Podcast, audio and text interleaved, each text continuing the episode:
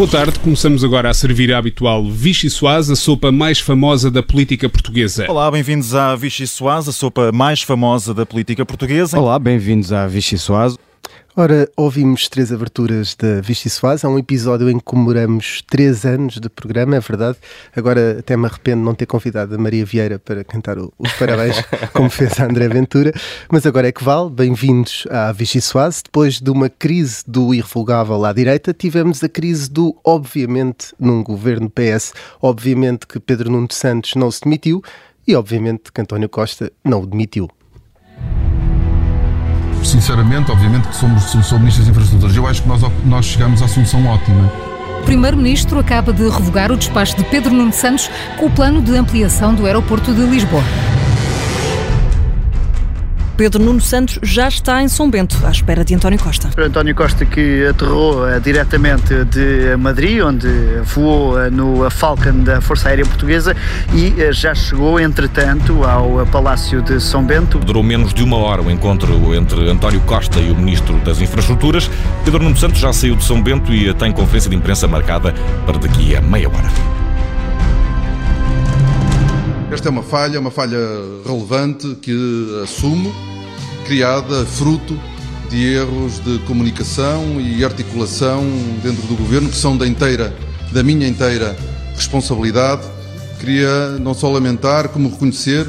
Houve um erro, houve um erro grave, o ministro já o, já o assumiu, teve a oportunidade, teve a oportunidade para, para falar comigo, eh, está corrigido o erro e portanto agora é seguir em frente. Espero vê-lo um dia o Primeiro-Ministro. Vá, calma, calma, calma. Mas espero um dia, um dia. Um dia. Obrigado. Agora é o António Costa. Sim, eu sei, eu sei, eu sei.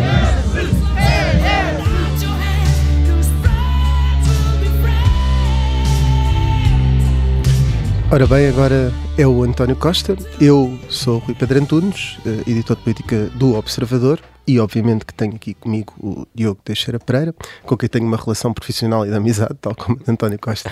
E de, Nunca e, me deixarias cair. É verdade. E as jornalistas da secção de política, com quem também tenho uma relação profissional e de amizade, Rita Tavares e Rita Penela. Vai começar a Vichy Soase.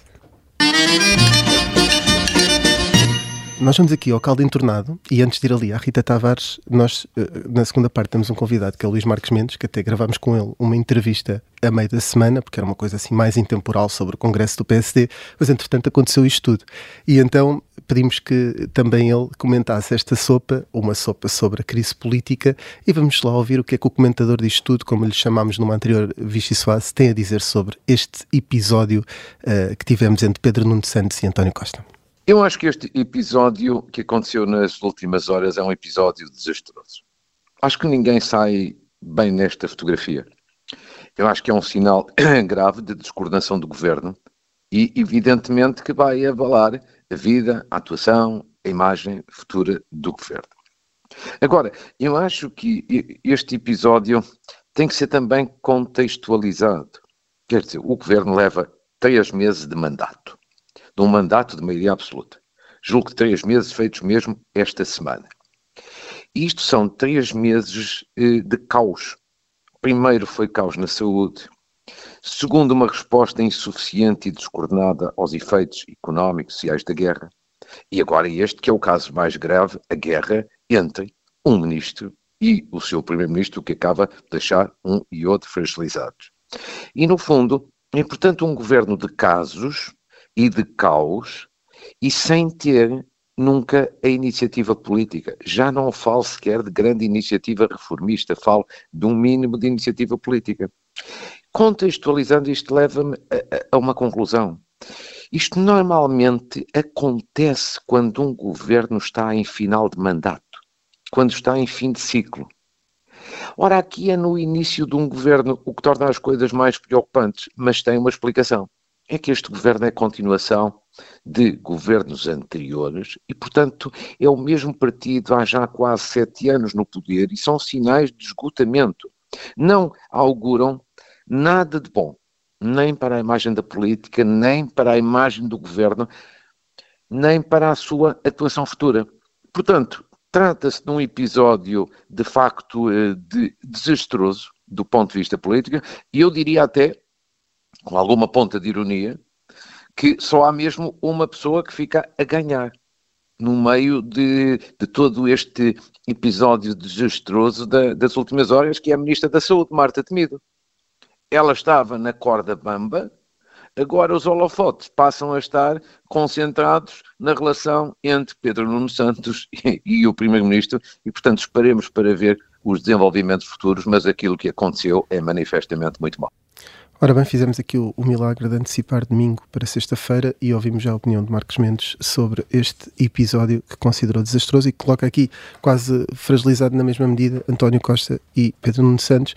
Rita, não sei se a tua ideia é exatamente a mesma, mas pergunto se o teu caldo entornado a esta crise política e... A crise do, do revogável. Agora é a crise do revogável, depois da crise do irrevogável.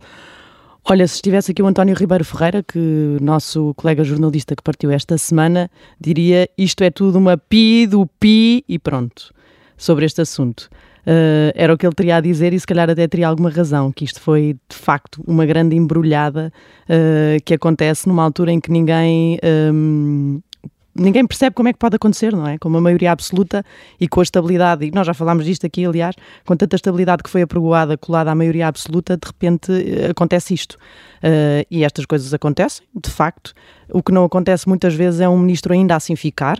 Uh, houve esta, uh, esta resistência de Pedro Nuno a sair, por aquilo que, que conseguimos apurar, e ele quis ficar no governo, António Costa aceitou. agora, Pedro Nuno Santos uh, está morto politicamente neste momento, não é? Pelo menos está muito fragilizado.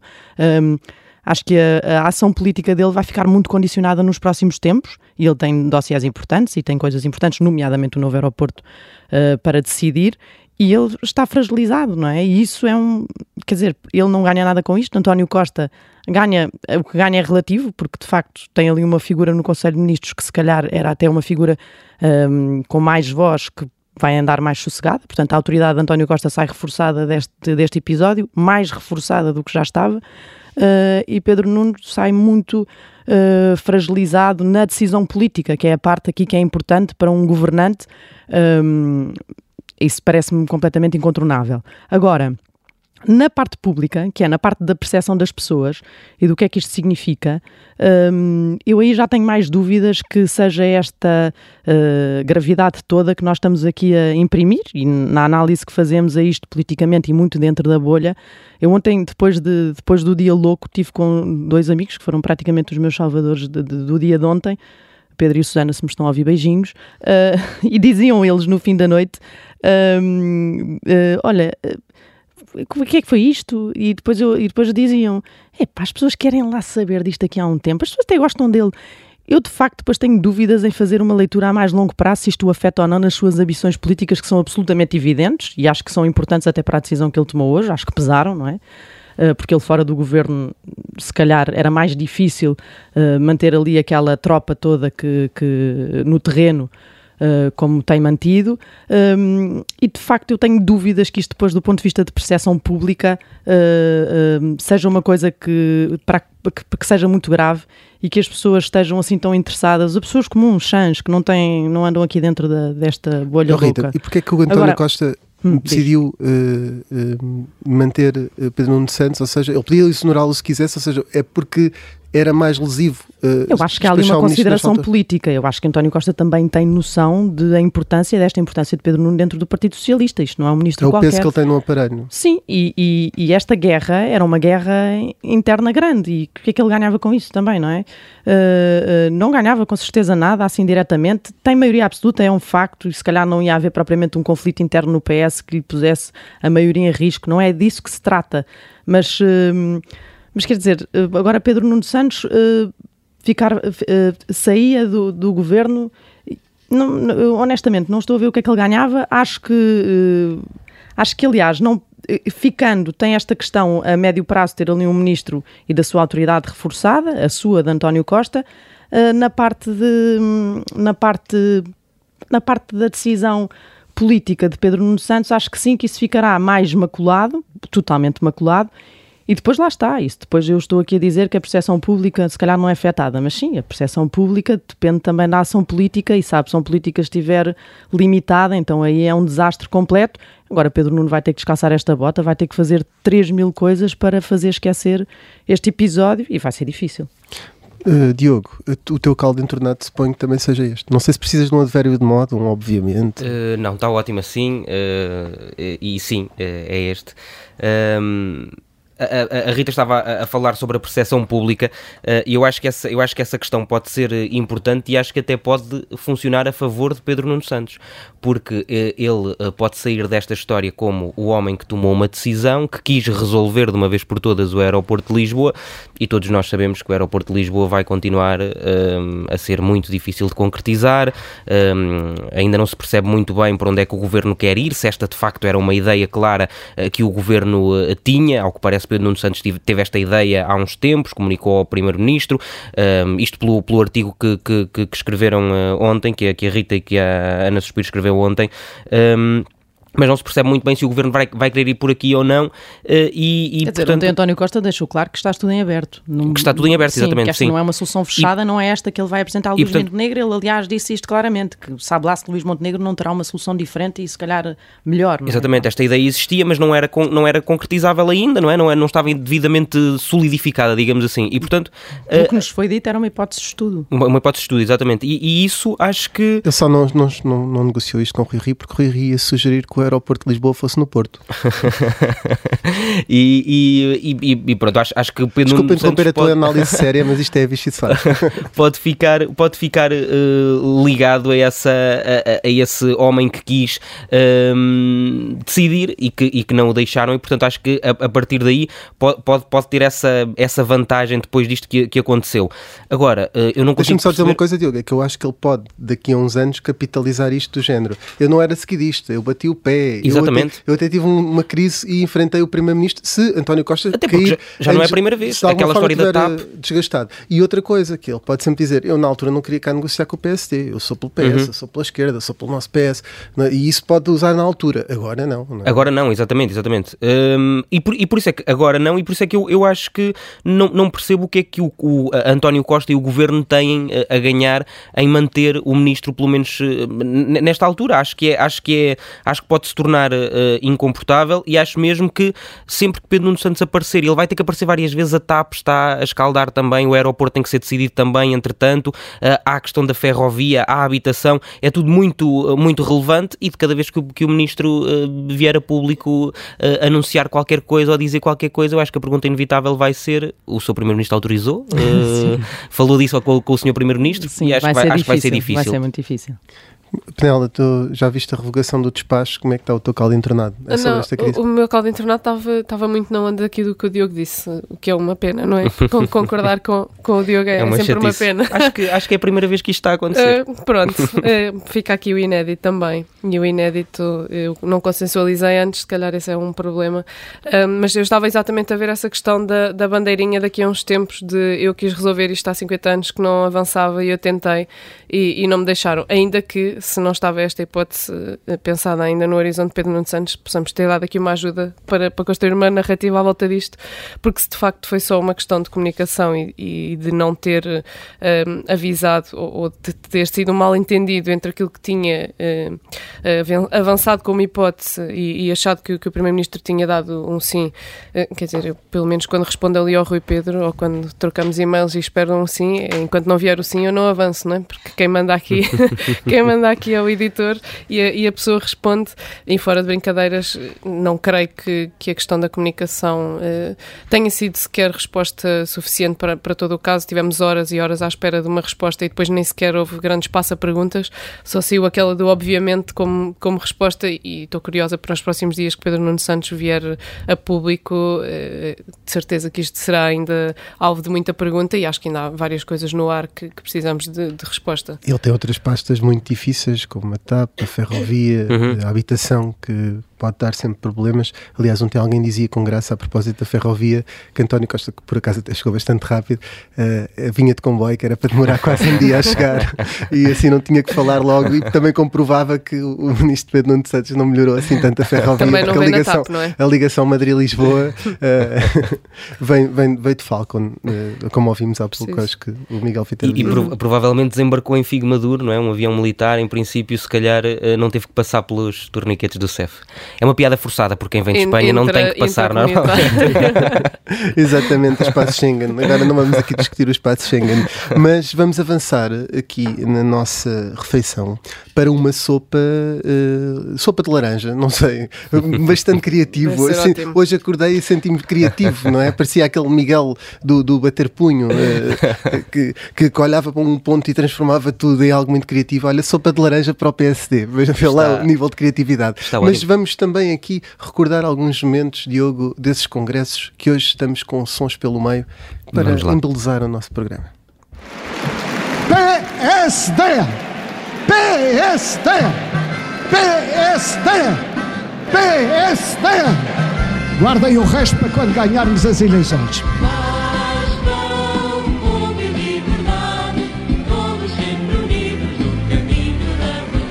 E quero antecipadamente avisar: se for apupado, pelo menos que apupem com força. Camaradas, nós fomos todos camaradas até dezembro de 75. Depois é que passámos a companheiro.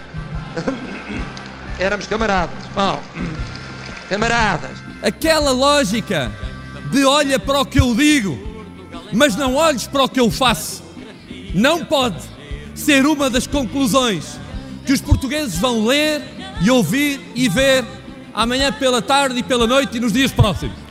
Temos que buscar, tivemos que buscar uma pequena chaimite para arrombar a porta da primeira sede, que era da Legião Portuguesa, porque ninguém tinha a chave da Legião Portuguesa. Lá arrombámos, democraticamente. Se não fosse mentiroso, também não era Presidente da Câmara. Estavam convencidos que a vitória das europeias nos levava à vitória. Eu, eu não, vou, não preciso de água, traga-me até um copo de vinho. Isso, isso é para meninos de leite.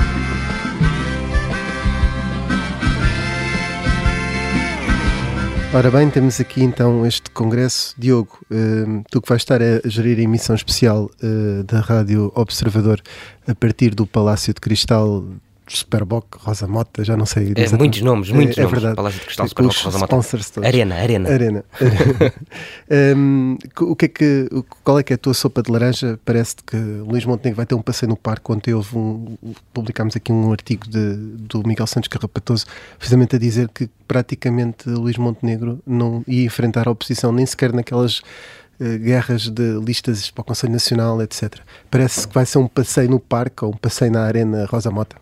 Eh, se avaliarmos uh, pelo resultado das eleições, parece que sim. Mas eu acho que mais do que isso é interessante porque uh, António Costa e Pedro Nuno Santos deram um excelente congresso ao PSD, porque o PSD, se quiser malhar na direita, na esquerda, tem, tem, as, tem as portas abertas para isso. Estes últimos dias foram muito bons para, para que isso pudesse acontecer e, portanto, acho que o PSD, se, se Montenegro não tiver esse passeio no parte, pelo menos o partido pode ter e pode, uh, pode, pode conseguir capitalizar isso.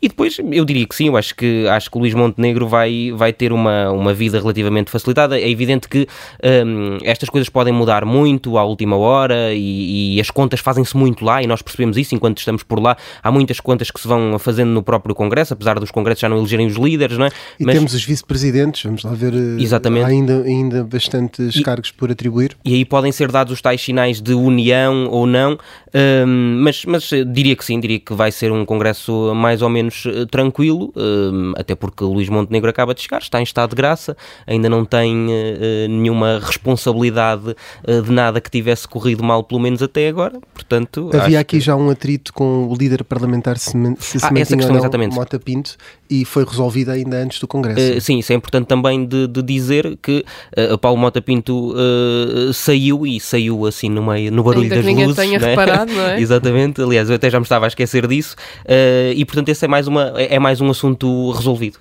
E, e, é com esse, esse congresso do PSD que nós vamos acompanhar uh, este fim de semana que nós vamos também centrar parte daquilo que será a segunda parte deste programa. É uma entrevista, como já disse no início da primeira parte, ao antigo líder do PSD, Luís Marques Mendes. Só para reforçar que a entrevista que vamos ouvir na segunda parte do programa foi gravada na quarta-feira à noite, ao final da tarde, e portanto não inclui, obviamente, uh, nada sobre esta crise política, mas é uma entrevista intemporal sobre o atual estado do PSD, o Congresso do PSD, e fico para nos ouvir na, na segunda parte. Connosco hoje temos o antigo líder do PSD e conselheiro de Estado, um, é também comentador político e onde todos o conhecem, Luís Marques Mendes, bem-vindo. Muito obrigado, olha, obrigado pelo convite, é com muito gosto que estou aqui e aproveito para os felicitar pelo terceiro aniversário. Uh, e portanto, digamos assim, uma espécie de prenda eu estou aqui hoje acedendo ao seu convite. Há três anos, recordo-me, foi aqui a Rita que me convidou, que me desafiou e eu vim e, e gostei. E agora foi o Rui que me fez este convite, portanto eu não podia deixar de manter aqui alguma igualdade de Para não haver aqui um ciúme. Exatamente. e, portanto, a próxima vez será daqui a três anos, será ali o Diogo, portanto, para, Exatamente. Manter, para mantermos os equilíbrios. E, e, portanto, parabéns. Parabéns pelo vosso programa e parabéns pela iniciativa, até porque o programa passou a marcar um bocadinho a agenda, a agenda mediática e isso é vosso mérito. Parabéns. Muito obrigado. Obrigado. o que também uh, continua na sua contabilização e tem um histórico é o Congresso do PSD, que arranca uh, hum. este fim de semana. Hum. Aliás, neste final de semana, sexta-feira, apelando à sua capacidade de análise, quais é que são as probabilidades de Luís Montenegro ir a votos, como numas legislativas, e chegar a Primeiro-Ministro, sendo que esta segunda parte da pergunta é mais relevante. Eu diria que as probabilidades de ir a votos em 2026, se a legislatura chegar até ao fim, eu acho que a probabilidade é grande.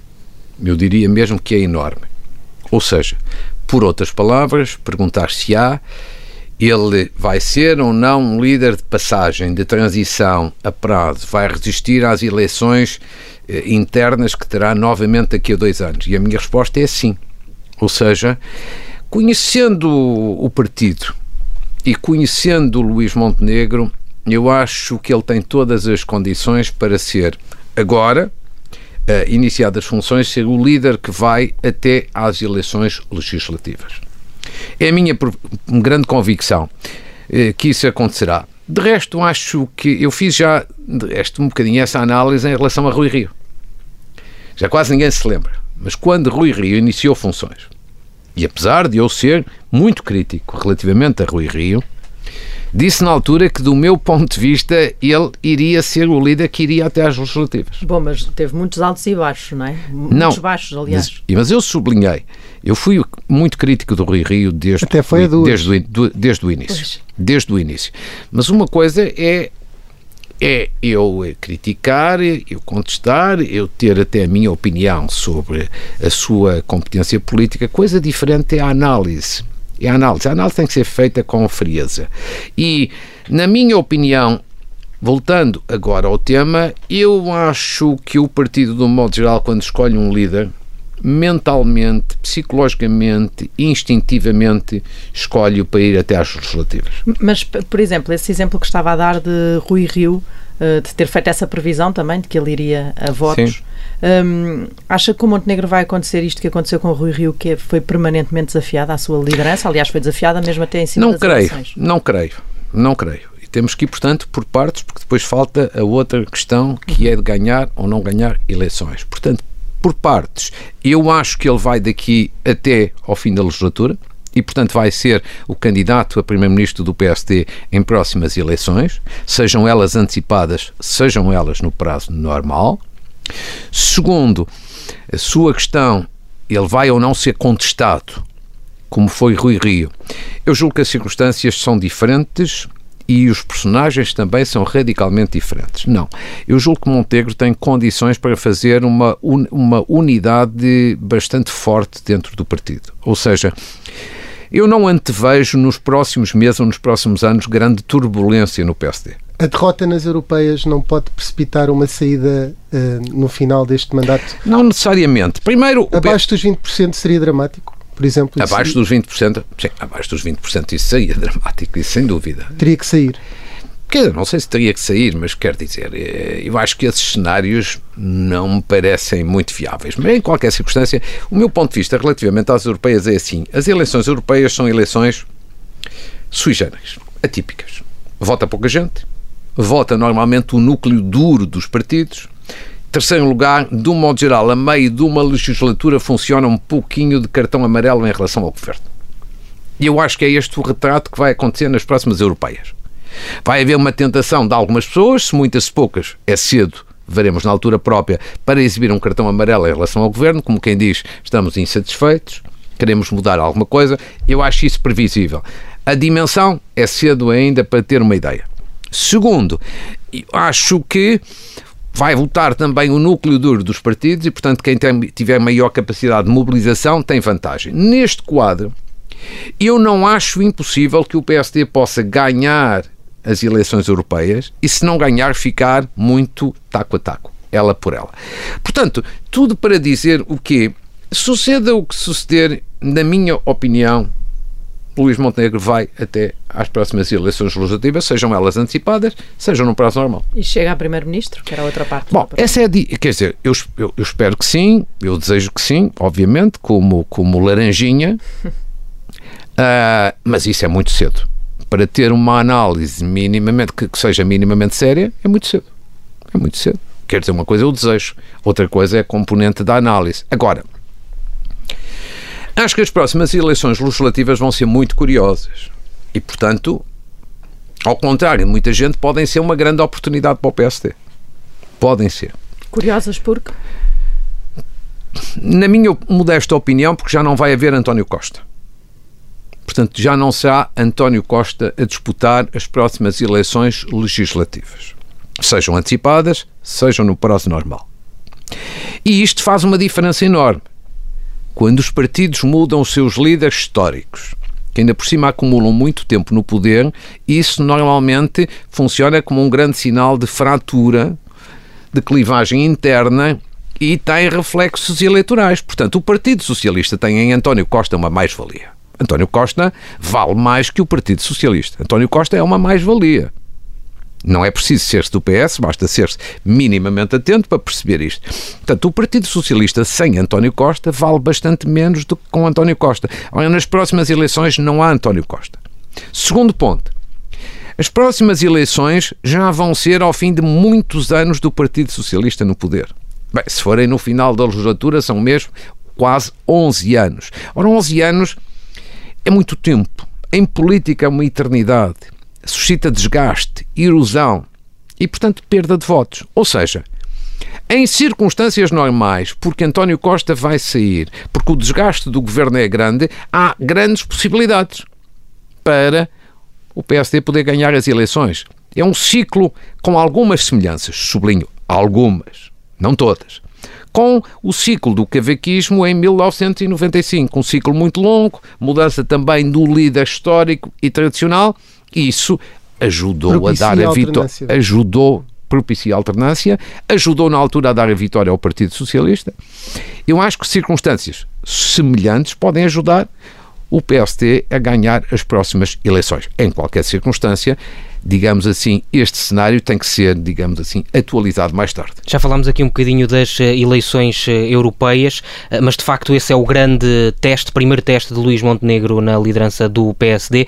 Quem é que são os quadros que vê uh, do partido que podem abraçar esta candidatura? Europeia. Não, esse exercício não vou fazer, muito menos a este tempo de distância. Isso, isso é, mas é, para aí não, é falta, muito não cedo. falta tanto tempo. Ah, falta, faltam, faltam dois anos, é uma eternidade. O líder está a iniciar funções agora. Não, não vou entrar nesse, eh, nesse jogo. Um independente como o eu Rui Moreira seria um nome eficaz? Eu não vou comentar nenhum nome, eh, nenhum nome em concreto. Você pode ap- apresentar vários, mas não vou, não, não vou comentar essa questão. Não, não me parece neste momento relevante. Quer dizer, neste momento vou dizer. Mas isso tem que estar na cabeça do líder neste momento, ou não? Quer dizer, tem que estar na cabeça do líder, sem dúvida. Se tem que estar na cabeça do líder neste momento, não é necessariamente obrigatório, porque ainda eu acho que ele tem bastantes outras tarefas mais eh, importantes, eh, sobretudo mais eh, prioritárias do que essa. Eu tenho para mim o seguinte: há ba- ah, o que suscita todas estas vossas perguntas é compreensível, é legítimo e tem a ver com esta circunstância analítica. Luís Montenegro é uma personalidade política normalmente muito desvalorizada. Mesmo já depois de ter sido eleito. Injustamente? Mesmo, mesmo já lá vou. Mesmo já, mesmo depois de ter sido eleito e com um resultado histórico que quase ninguém imaginava. Mesmo aqueles que achavam que ele ia ganhar. E, portanto, ele foi sempre uma personalidade política muito desvalorizada e continua a ser. E eu não, quer dizer, nem acho isso nem bem nem mal. Acho que isso até é uma vantagem para ele. Parte de expectativas baixas e normalmente em política quem parte de expectativas baixas até tem vantagem. Agora, na minha opinião, quer dizer, não é uma grande ideia desvalorizá-lo porque não é uma questão de ser justo ou injusto. É uma questão de ser certo ou errado. Quer dizer, porque isto não é um problema de justiça ou de injustiça, não. Há muitas personalidades na vida política que foram desvalorizadas e que depois foram longe, e outras foram valorizadas e ficaram pelo caminho. Acho que não, é, é mais uma questão de, do ponto de vista analítico, ser uma tendência certa ou errada, sendo subjetivo. Eu acho que é assim. Luís Montenegro, eu acho que tem bastantes mais qualidades do que se imagina. Eu conheço bem. Há muitos anos tenho estima pessoal por ele e reconheço que ele tem um conjunto de qualidades importantes. Eu sublinharia três. Tem. É muito corajoso. Eu acho que é o requisito político mais importante para se fazer uma boa oposição. É ser corajoso. Para se fazer política em geral e para se fazer política na oposição em particular é o ingrediente mais importante. Quem não tiver grande coragem política, coragem todos terão, de alguma forma, mas quem não tiver uma grande coragem política, o melhor é nunca ser líder da oposição, porque é o lugar mais difícil de desempenhar que há em Portugal. Ninguém dá normalmente informação nenhuma relevante ao líder da oposição. Normalmente, quem quer trabalhar com o líder da oposição fala ou às escondidas ou, ou com a porta meio entreaberta, meio, meio, meio fechada e meio entreaberta para que não se veja muito. Por outras palavras, o líder da oposição é de facto uma personalidade que precisa ter muita coragem porque Uh, é um cargo muito difícil de facto de desempenhar, gera muito desgaste, é muito difícil muitas vezes agradar aquela agremiação toda e, sobretudo, não tem poder para distribuir. Não tem poder para distribuir. Isto faz toda a diferença, é isto que faz a grande dificuldade. Ora, ele é corajoso. Segundo, eu acho que ele é uma pessoa bem preparada politicamente. Terceiro, ele é uma pessoa de facto com ambição. Ambição não é no sentido pejorativo de ser oportunista, é no, no sentido de ser determinado. Ora, isto eu acho que o vai ajudar bastante a ser, a ser líder da oposição. Pois veremos. De, Deixe-me só dizer que, no, no, seu caso, o Pacto da Justiça foi público com, que estava a negociá-lo com, com, com, o PS de José Sócrates, certo. nem sempre é na, é na sombra. Um, hum. Há aqui uma ideia hum. que há um grande ativo do PSD, Sim. que é Carlos Moedas, que está meio hibernado, uh, está a hibernar uh, na, na, Câmara de Lisboa. Hum. Um, este é, um, é o grande ativo do PSD para voltar a governar ou, ou esta liderança de Luís Montenegro vai fazer esquecer isso e, e não há esse momento de Carlos Moedas? Andamos sempre à volta do mesmo. Quer dizer, que o PSD tem militantes muito bons, de imensa qualidade e prestígio para poderem ser líderes, eu quanto a isso não tenho nenhuma dúvida. Carlos Moedas é um, quer dizer, Paulo Rangel poderia ter sido outro, Jorge Moreira da Silva. Eu não acho que o PSD não tem, nesse plano, tem, digamos assim, três ou quatro ou cinco quadros de enorme qualidade, podiam ser líderes. Agora, as coisas são como são. Quem é, é Luís Montenegro, ponto. Foi eleito. E a questão agora é: vale a pena? Vou fazer algum exercício daqui a dois anos se é o Francisco António Manuel? Eu vou dizer, quer dizer, pode haver, ele pode ter adversários daqui a dois anos. Não me parece que ele vá perder essas eleições. Quer dizer, eu, eu para mim as coisas são. Nesse plano põem-se com alguma grande tranquilidade. Basta conhecer um bocado, nem é preciso muito. O PSD para perceber que Luís Montenegro vai daqui até às eleições legislativas. Agora, eu vou-lhe acrescentar o seguinte: mas se o líder eleito não tivesse sido Luís Montenegro, provavelmente o raciocínio era, era semelhante. Eu só reforço em relação a Montenegro, porquê? Porque além de se este ser um bocadinho o quadro mental e político dos militantes, eu acho que ele tem duas ou três condições que jogam a seu favor. Já o falei das condições políticas, agora no plano interno ele tem uma outra que é muito importante. Ele tem uma relação de afetividade com os militantes fortíssima. Isto conta muito na vida política. É uma coisa que normalmente os analistas não sabem, não conhecem, mas que no momento do voto, sobretudo se o voto interno, tem muito significado. Ele tem uma relação muito fácil, uhum. muito próxima, muito afetiva com os militantes, que eu acho que foi determinante para ter o resultado histórico que teve e que o vai ajudar novamente nas próximas eleições internas. E devo dizer que acho que isso é positivo na política. Eu acho que, para além das ideias que temos, das posições que temos, dos combates que fazemos, eu gosto muito de uma relação de afetividade com as pessoas, seja no plano interno ou no plano externo aos partidos. Deixe-me só aqui olhar para este passado e para Rui Rio, que sai este fim de semana. Foi um falhanço a sua liderança e ele, depois disto, uh, tem algum futuro político ainda? Pode, por exemplo, ser candidato presidencial? Que foi um falhanço, eu julgo que hoje em dia ninguém no país tem uma dúvida. Mas, mas sabe, eu tenho aqui a, a, a seguinte postura. Eu fui muito crítico de Rui Rio quando a maior parte das pessoas o elogiava. Agora que ele caiu e que vai sair, não me peça que eu esteja a criticar Rui Rio. Não, agora é fácil. Eu, eu, esse exercício não vou fazer. Quando ele estava em alta e muita gente achava quase que era a salvação da pátria, eu critiquei-o de forma correta, séria e de forma fundamentada. Uh, porque achava que ele não estava no caminho certo. Agora que neste momento ele está de saída, não, não vou, não gosto de estar a carregar nas críticas às pessoas quando elas estão, chegamos estamos assim em dificuldade. futuro político, é isso? Quer dizer, nunca ninguém, eh, nunca ninguém na política e designadamente em Portugal está definitivamente morto, morto politicamente, uhum. entenda E, portanto, eh, sobre isso há sempre oportunidades. Mas eh, neste momento acho que o importante é concentrarmos no, digamos assim, na mas, liderança mas, que vai entrar e não na que vai sair. Mas nós queríamos levá-lo aqui para o engodo, não, não, não vamos esconder isso, não é? Por, por, falar em presidenciais, uh, disse na Vichy Soares há dois anos que nem Cristo descesse à Terra, uh, citando aqui uma frase uh, de Marcelo Rebelo de Sousa, voltava a ser candidato ao PSD ou à liderança do PSD. Um, quanto a Belém, suponho não que. Não falhei, não é? Não falhou, não falhou. Até ver. Há, há diretas daqui a dois anos. Sim. Mas quanto a Belém, suponho que não tenha a mesma posição em que possa dizer uma coisa dessas, não é? Admite vir a avançar em 2026. Não, mas também mantém a mesma, a mesma coerência de, posso-vos dizer hoje, a mesma coisa que disse já há dois anos, há três, há quatro, e que é assim é um objetivo que, que muitas pessoas me apontam e eu agradeço e fico sensibilizado.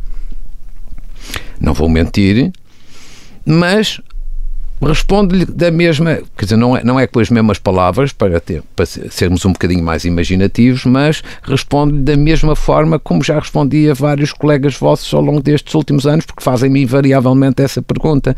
É uma questão que não está nas minhas previsões, nas minhas ambições e nos meus propósitos. E, portanto, mantenho também essa coerência. Creio que Marcelo Rebelo de Sousa dizia, dizia uma frase similar.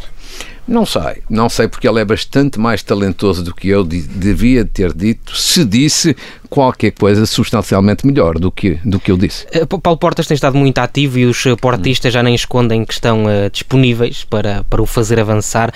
Portas pode ser um bom candidato à direita?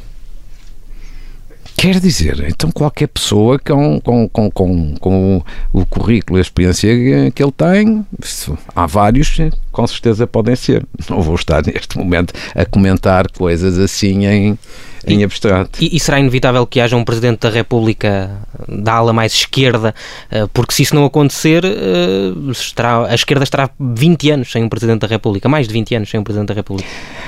Repare, Quer dizer, essas, essas questões que dependem das circunstâncias do momento.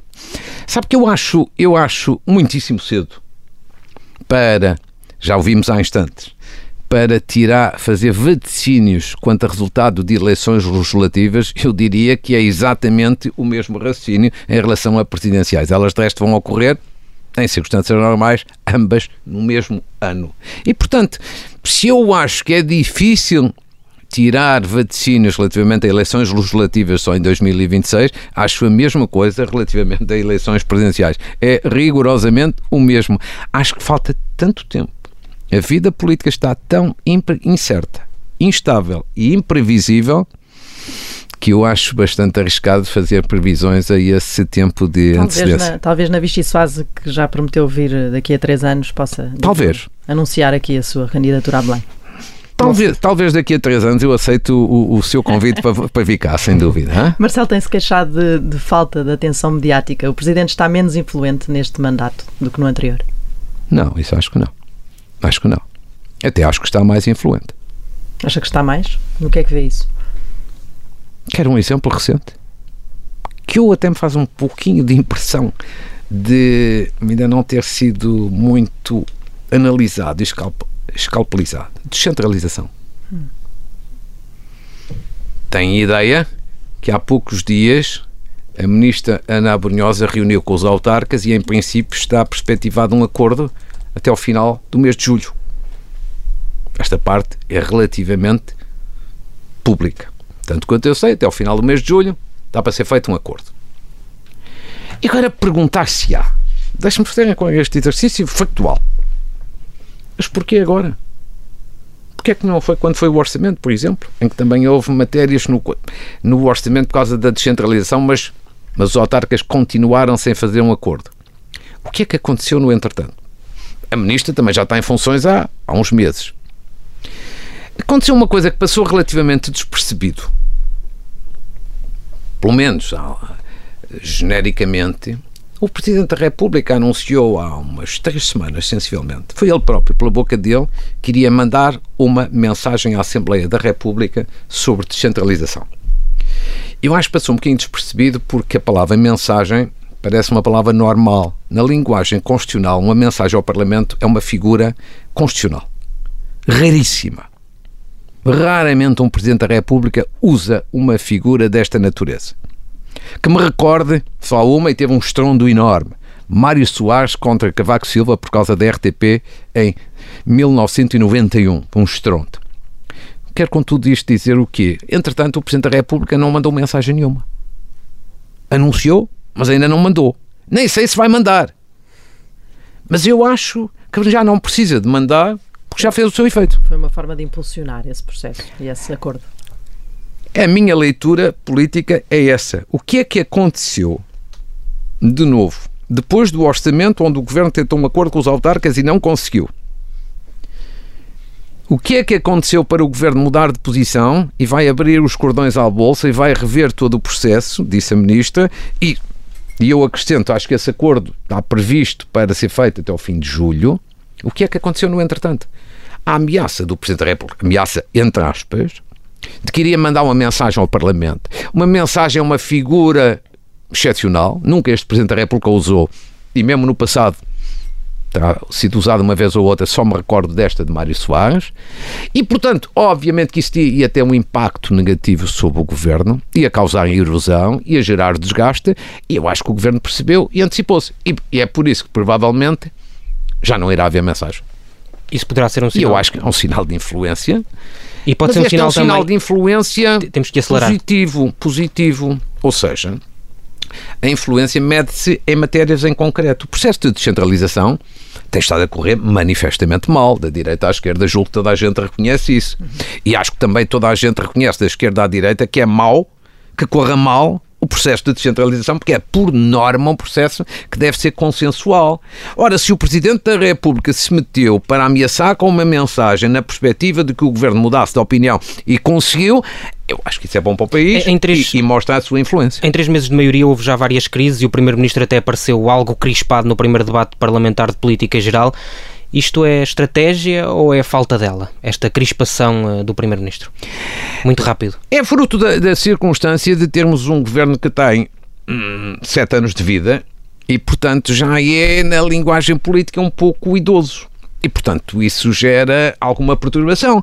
Mas, por exemplo, esta semana há um caso mais típico que mostra alguma desorientação, a questão da localização do novo aeroporto. Ou seja, Devia há três... esperado- devia ter esperado por Não, não, não. Não, eu não digo que devia ter esperado. O que eu estou a dizer é há três semanas o governo dizia Esperamos por Luís Montenegro para acertarmos uma posição.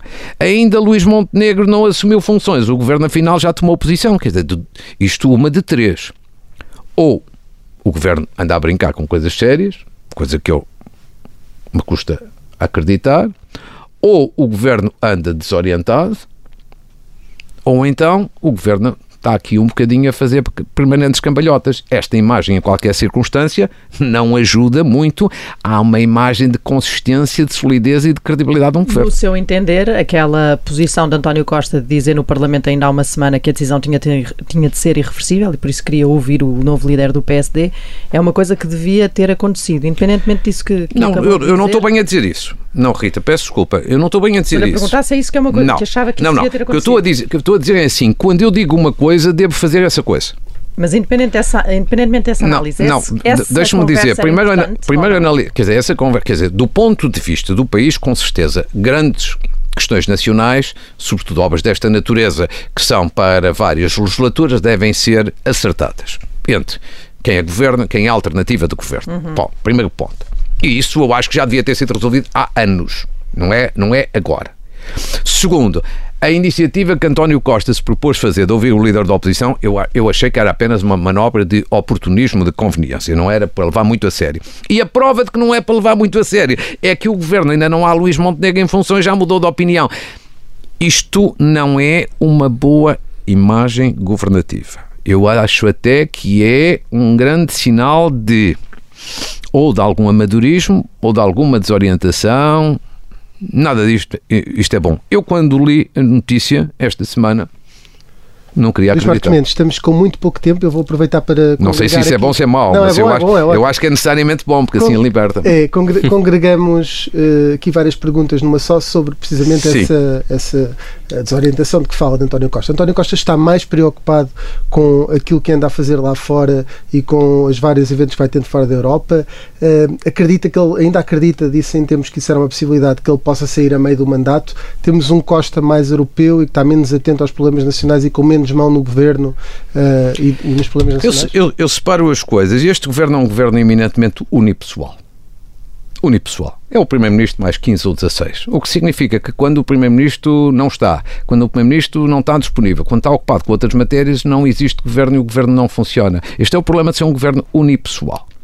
Este é um ponto de análise. O outra, a outra questão é o seguinte: pergunta-me, o Primeiro-Ministro continua a ter o objetivo e a ambição de um cargo europeu? Eu respondo sim. Categoricamente sim. Terceiro, isso vai concretizar-se ou não? Não sei. Em 2024 veremos. Mas eu, eu disse aqui duas ou três vezes ao longo da entrevista eleições legislativas no prazo normal ou antecipadas. É que não é impossível que sejam antecipadas. Muito bem, estamos mesmo a chegar ao fim. Agora peço-lhe só uma, uma resposta muito rápida do tal grupo dos quatro dessa sucessão. Disse aqui que não acredita que António Costa chegue. Qual grupo dos quatro? Dos quatro, já, já vou explicar. Ah. Uh, disse aqui que não acredita que António Costa seja o candidato em 2026 do PS. Ah. Fala-se muito do grupo dos quatro. A expressão julgo que até Hum. uh, de um dirige- alto dirigente do PS. Agora não me lembro se ele disse em on nem em off, portanto Sim. não vou revelar. Um, mas Mariana Vieira da Silva, Pedro Nuno Santos, Fernando Medina e Ana Catarina Destes tivesse que apostar um para estar nesse lugar de candidato do PS em 2026? Quer dizer, analiticamente eu já emiti essa opinião, do ponto de vista analítico, não é, o, De- não é o meu o desejo, não é o meu desejo. Que é Pedro Nuno Santos. Do ponto de vista de, para ser líder num partido grande como o PS e o PSD é preciso duas coisas, qualidade e condições. Eu acho que qualidade todos eles têm.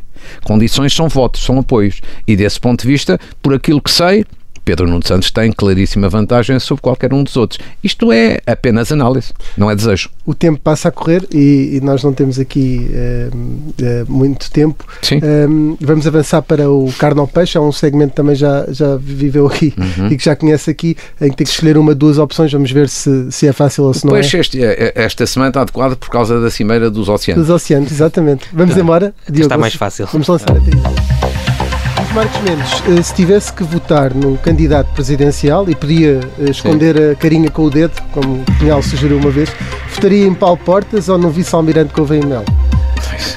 Essa parte do voto é secreto, portanto, de alguma forma eu ia violar uma norma da Constituição se segundo a qual Suspeitei que não fosse responder a esta. Não é uma questão, é tenho que respeitar os princípios constitucionais.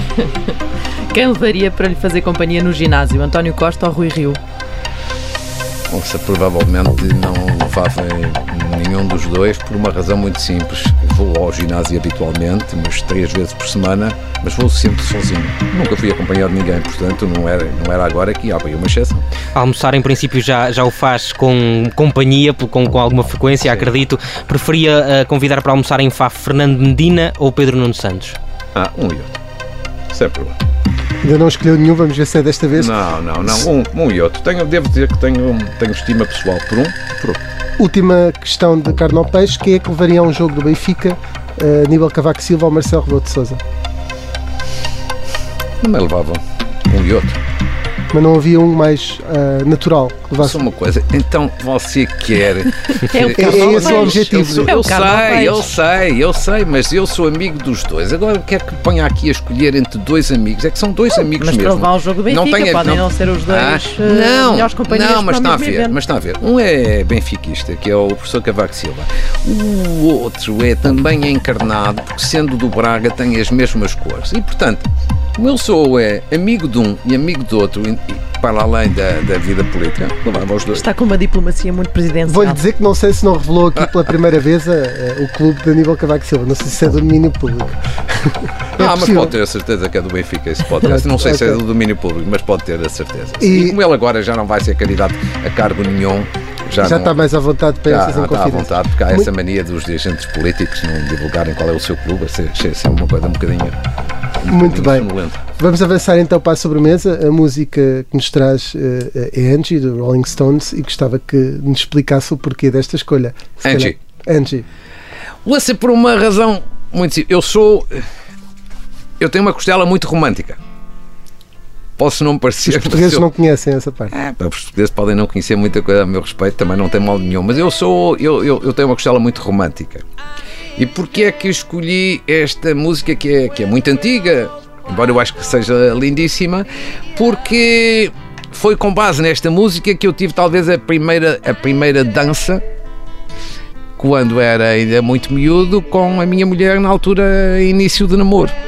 Ali alguns a seguir ao 25 de Abril de 74, ou seja, revolução, liberdade, o início do nosso namoro com esta música.